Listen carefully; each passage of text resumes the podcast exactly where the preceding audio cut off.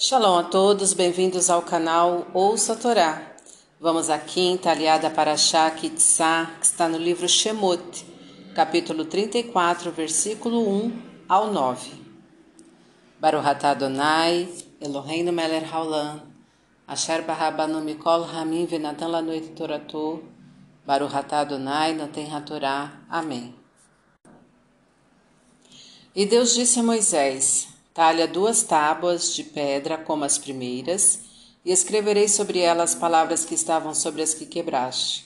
E estarás pronto pela manhã, e subirás pela manhã ao monte Sinai, e apresentar-te-ás a mim ali, sobre o cume da montanha. E nenhum homem subirá contigo, e ninguém aparecerá em todo o monte, nem tampouco o rebanho e nem o gado. E Moisés talhou duas tábuas de pedras, como as primeiras, e madrugou e subiu ao monte Sinai, como lhe ordenara Deus, e carregou consigo as tábuas de pedra. E Deus apareceu na nuvem, e esteve com Moisés ali, e ele citou o nome divino. E Deus passou diante de Moisés e proclamou: O nome, o nome.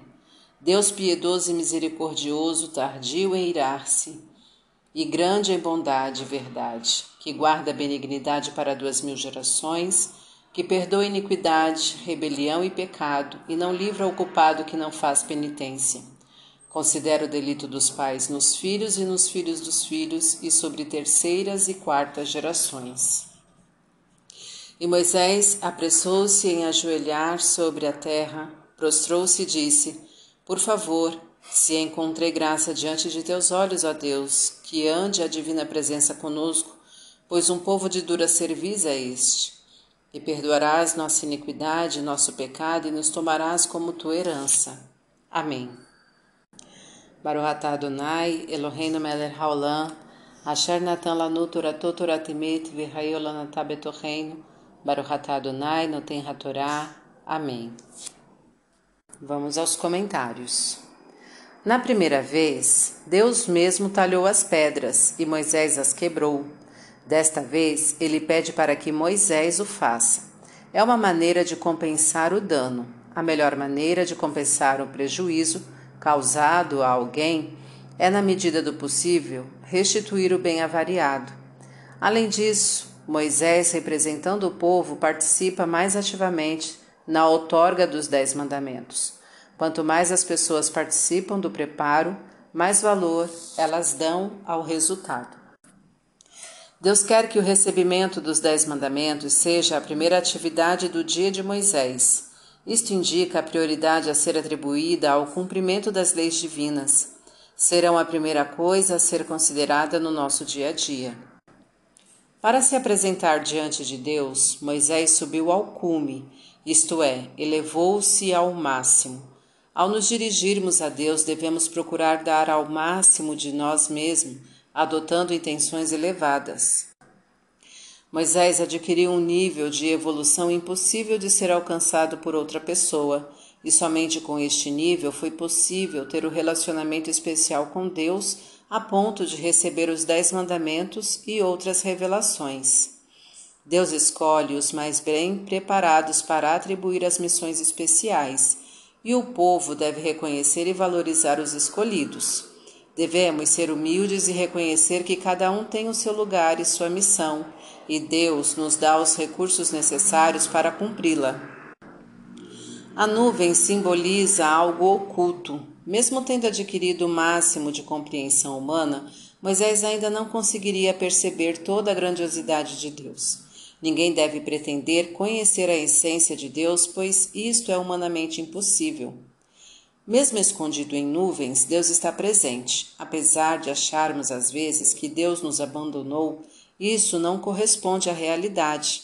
Ele está sempre presente, apesar de escondido. Conforme havia prometido, Deus fez passar a sua glória diante de Moisés.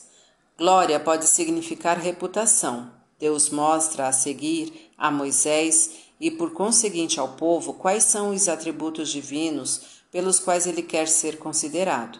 Devemos nos aperfeiçoar ao máximo, procurando imitar a conduta de Deus, que é perfeita. Para tanto, devemos assimilar os atributos divinos em número de 13 e adotá-los como guias de comportamento para nossas vidas. Primeiro atributo: Deus cita o seu nome, que neste caso é o tetragrama. Esta é a manifestação mais elevada e pode ser associada à presença divina. Citado duas vezes, pode simbolizar a presença divina no mundo material e no mundo espiritual. Devemos nos ocupar das coisas materiais e também das espirituais. Segundo atributo. Este atributo é o que identifica o Criador de tudo. Deus criou tudo com amor, visando a harmonia do universo. O ser humano tem o poder de criar e deve exercê-lo com amor, visando sempre aperfeiçoar a harmonia entre as pessoas e com o ambiente em que vive. Terceiro atributo: piedade. Significa ter pena dos males alheios Deus não gosta de ver ninguém sofrer, mesmo que mereça, conforme seu julgamento. E o sofrimento tem a única intenção de aperfeiçoar a pessoa. Devemos procurar minimizar os sofrimentos das pessoas, orientando-as, fornecendo recursos, se disponíveis, e sempre lembrando-as da bondade divina e dos objetivos das dificuldades por que passamos na vida. Mas não devemos mimar ninguém exageradamente, sob pena de dificultarmos a sua evolução. Quarto atributo: misericórdia. Significa prestação de socorro. Deus socorre aqueles que clamam por Ele conforme seu julgamento perfeito, mereçam ser salvos. Devemos procurar socorrer as pessoas que estejam com dificuldades, sejam de natureza material, sejam de natureza espiritual. Quinto atributo: Deus geralmente não castiga as pessoas logo que elas praticam algum pecado. Ele dá chance para que elas se arrependam. Devemos ser pacientes com o próximo e ajudá-lo a se arrepender dos males que possa ter causado. Sexto atributo: a bondade é um dos mais conhecidos atributos divinos. Temos que ter em mente que tudo o que nos acontece é fruto da bondade divina. Devemos agir com bondade, sempre, não fazendo o próximo sofrer e demonstrando legítimo interesse em sua evolução. Sétimo atributo: tudo que Deus promete, cumpre. Ele sempre fala a verdade, abomina a falsidade e é absolutamente confiável. Devemos cumprir com nossa palavra e nunca enganar o próximo de modo a prejudicá-lo. Nunca devemos agir com falsidade. Oitavo atributo: se fizermos o bem, tanto nós quanto nossos descendentes vão se beneficiar disso. Deus não se esquece o bem feito e nunca deixa de compensar o benfeitor. Devemos sempre reconhecer e demonstrar gratidão pelo bem recebido de alguém. Nono atributo: iniquidade. Pode ser traduzido por grave injustiça. Deus perdoa aqueles que cometem injustiças para com ele desde que se arrependam. Devemos procurar ser justos e orientar os que agem injustamente de modo a reconsiderarem suas injustiças. Décimo atributo: rebelar-se. Significa não aceitar a autoridade. Mesmo sendo a autoridade máxima do universo, Deus perdoa aqueles que não o consideram como tal. Ele é paciente e espera que os rebeldes se arrependam. Devemos ser pacientes com os que, com os que deveriam, mas não aceitam a nossa autoridade, dando chance para que eles se arrependam disso. Décimo primeiro atributo: o pecado é algo que contraria os mandamentos divinos. Aquele que peca contra ele e se arrepende será perdoado por Deus. Devemos ser pacientes com aqueles que nos prejudicaram, dando a chance a que ressarçam o mal e assim perdoá-los Décimo segundo atributo. A condição indispensável para que Deus perdoe as faltas é o arrependimento sincero de quem errou. Sem arrependimento não há motivo para perdoar. A pessoa continua achando que agiu certo e, portanto, nem pede perdão. Aquele que se arrepende e, uma vez perdoado, comete novamente os mesmos erros, terá mais dificuldade em conseguir perdão de novo, pois, além de tudo, será considerado indigno de confiança. Devemos desconfiar das intenções dos que são pecadores contumazes. Décimo terceiro atributo. Quando os filhos fazem algum delito, Deus verifica se os pais tiveram alguma participação nisso, como por exemplo, não os educou para evitar a má ação. Se for constatada a corresponsabilidade no evento, o castigo do filho será atenuado e o dos pais aumentado. Ao julgarmos o comportamento de alguém, devemos considerar a educação recebida por ele, conforme o caso, reeducá-lo. Moisés, logo que aprendeu como sensibilizar Deus para conseguir absolvição, pede perdão para o povo e não só para si mesmo.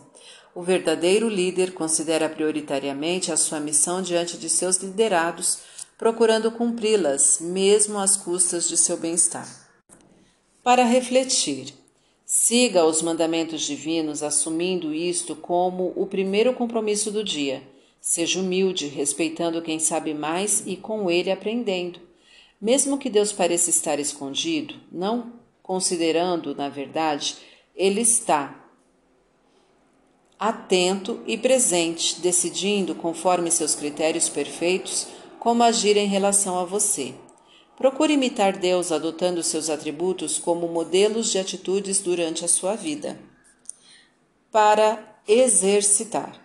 Quais atributos divinos você já adotou e quais ainda não? Planeje como adotar os que faltam. Compartilhe conosco da sua experiência. Tá gostando do conteúdo do canal?